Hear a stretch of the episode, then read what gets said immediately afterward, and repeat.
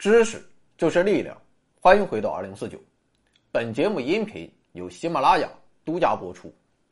看节目送手机，我们这么高端的娱乐节目，送手机的标准一直以来都是只选贵的，不选对的。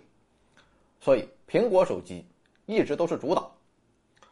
不过也有很多老板说想要国产手机，今天我就满足你。昨天。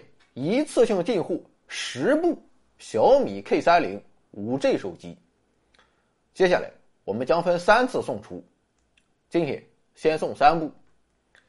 按照官方说法，颜色是时光独白，我看就是银白色。配置是八 G 加一百二十八 G，还是老办法，感谢老板赏饭。昨晚做梦，梦到小时候。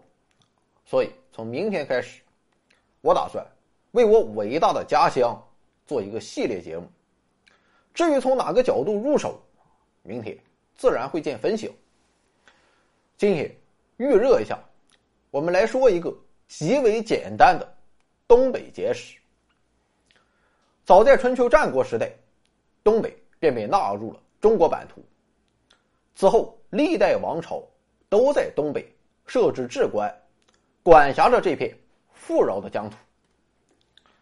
不过，虽然富饶，但在我国历史上的大部分时期中，东北的存在感并不高，处于边缘化的地位。当然了，在此期间，东北的版图也在不断的发生着变化。比如，明朝在东北南部建立了辽东都司，在西部建立了北平行都司，在北部建立了。努尔干都司，同时下设大量的卫所，其管辖范围西起贝加尔湖，北起外兴安岭，东抵日本海与鄂霍次克海，其中也包括今天的库页岛。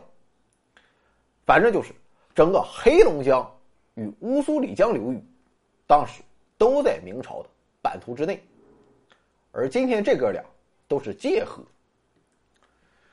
十七世纪初，女真族首领努尔哈赤统一了女真三大部落，建立起奴隶制的国家，并定国号为金，史称后金。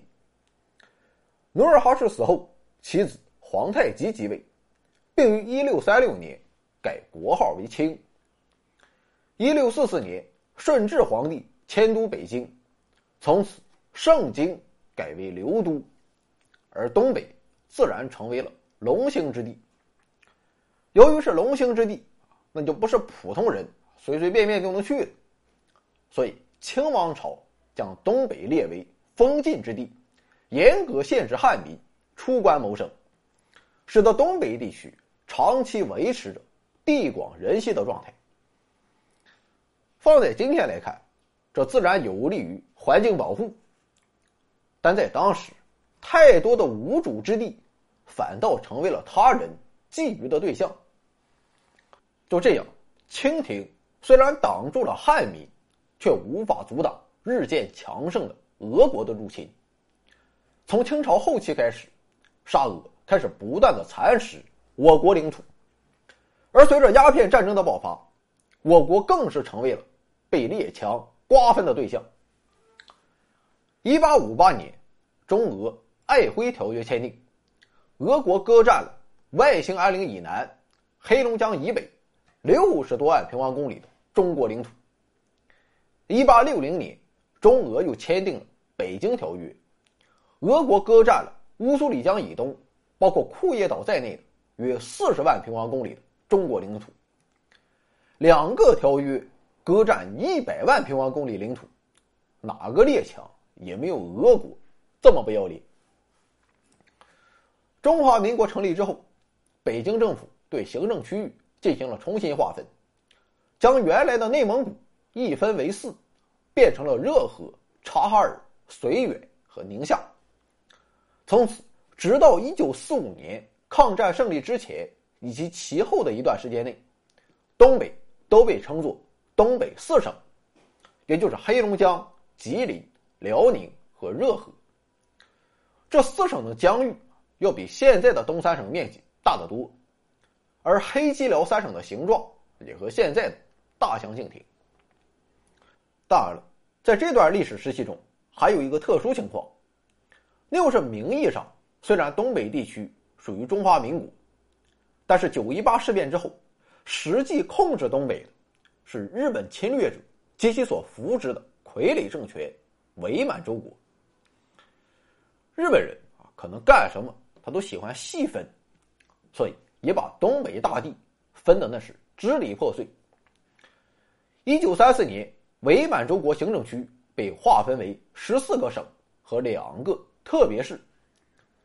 这十四个省，你看看有没有你家乡的名字？分别是安东省、奉天省、锦州省、吉林省、热河省、尖头省、黑河省、三江省。龙江省、滨江省、兴安东省、兴安西省、兴安南省和兴安北省，两个特别市是哈尔滨特别市和新京特别市。这个新京就是长春。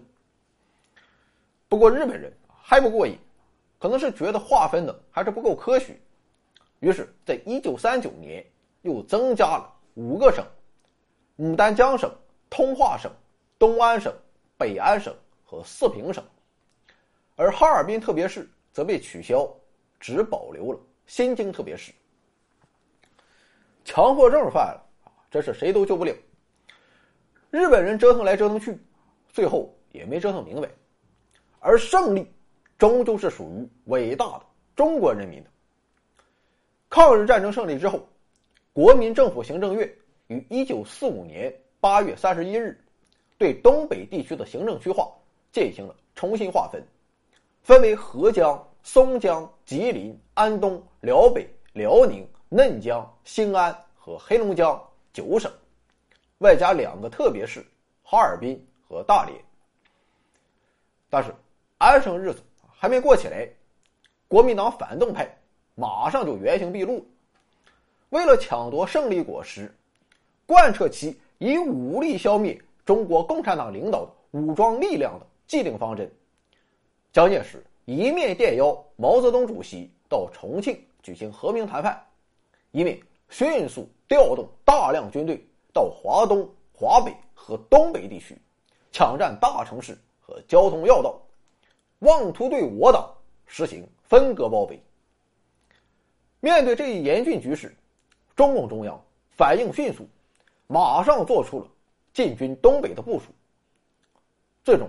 经过一年多的艰苦斗争，一个在地域上连成一片、具有雄厚的物质基础的全国最大的革命根据地，在东北地区创立起来。一九四七年四月二十三日至五月三日，内蒙古人民代表会议召开。在这次会议中，中央决定五月一日为内蒙古自治区成立纪念日。从而率先在全国范围内实现了民族区域自治。同时，这次会议也确定了内蒙古自治区的辖区范围，这与今天的领域基本上差不多。如此一来，我们今天所说的东北三省的区域也基本上形成了。而从广义上看，东北地区不仅包括了东三省，也包括今天内蒙古自治区的。东北部地区，又是呼伦贝尔市、兴安盟、通辽市和赤峰市。民心向背，大势所趋。到一九四八年时，国民党在东北已经是强弩之末。一九四八年九月十二日，辽沈战役打响，解放军以摧枯拉朽之势，将国民党反动派打的是节节败退。十一月三日，解放军。正式进入沈阳，东北解放。一九四九年四月二十一日，东北行政委员会发布命令，决定重划东北行政区域。这次变成了六个省：辽东、辽西、吉林、黑龙江、松江和热河。另外还有七个直辖市：沈阳、吕大、鞍山、抚顺、本溪、长春、哈尔滨。七个直辖市，东北当年的地位可见一斑。一九五四年六月十九日，中央人民政府委员会第三十二次会议决定，再度对东北行政区域进行重组，将辽东、辽西二省合并，改为辽宁省，而松江省与黑龙江省合并为黑龙江省。没过多久，在十月二十一日举行的东北人民政府第四次扩大会议上，之前设立的七个直辖市全部改为省辖市。这样一来，东北地区就又变回了中华民国时期的东北四省。当然，四省的形状已经发生了很大变化。一九五五年七月三十日，一届全国人大二次会议再度作出决议，撤销热河省，将其行政区域并入河北省、辽宁省和内蒙古自治区。自此，东北地区眼花缭乱的行政区划变革也终于告一段落，并稳定下来。可以说，在九百六十万平方公里的广袤国土上，没有任何一个地方像东北这样，在如此短的时间内，经历了如此复杂的区划变革。而在这背后所折射的，我想正是近代以来东北的苦难与蹉跎。但是不论如何，贯穿此间的，是东北人民不屈的抗争与奋斗。而在新中国成立之后，东北人民更是担负起了国家建设、民族崛起的重担。在鞍山，一声声钢铁的锻造，打响了新中国奋进的节拍；在大庆，一股股黑亮的石油。流淌出新中国崛起的希望，在长春一辆辆崭新的解放，在沈阳一架架轰鸣的战机，在大连一艘艘破浪的巨轮，驱动着新中国走向波澜壮阔的未来。近几年来，由于经济发展的滞后，在互联网上，东北人民遭受了太多。不公正的待遇，但是这又如何呢？到了现实生活中，谁又敢看低咱老铁一眼？确实，我们也承认，东北人的性格有很多缺陷，但东北人他可爱就可爱在，这些性格上的缺陷，有时候换个角度去看，也是一种优点。就比如说咱混不吝的性格。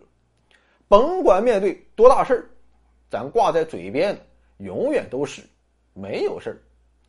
用大连话讲叫没有事儿啊。你可以说这是无知者无畏，但我却认为这是坦然，是乐观，是豁达，是拿得起放得下。这是历经苦难痴心不改，这是吃过见过有何惧哉？